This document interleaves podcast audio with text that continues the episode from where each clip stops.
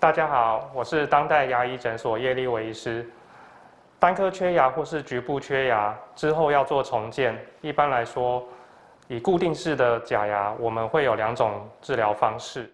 第一种是传统固定式假牙，它的好处是时间会比较短，费用也比较便宜。但是它的缺点是在前牙跟后牙相邻的牙齿会需要修磨，修磨之后会牺牲很多的齿质。最后再把牙齿装上去，但是在日后的维护方面，就会需要有特殊的工具，例如超级牙线或是牙尖刷。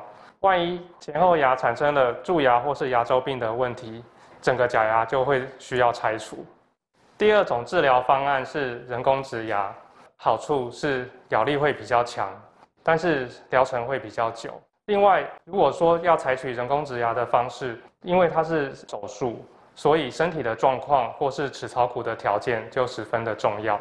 最后，不管是采用哪一种重建的方式，还是会先建议把牙周病的情况先控制好，加强口腔的卫生，才能让您的假牙的寿命比较长久。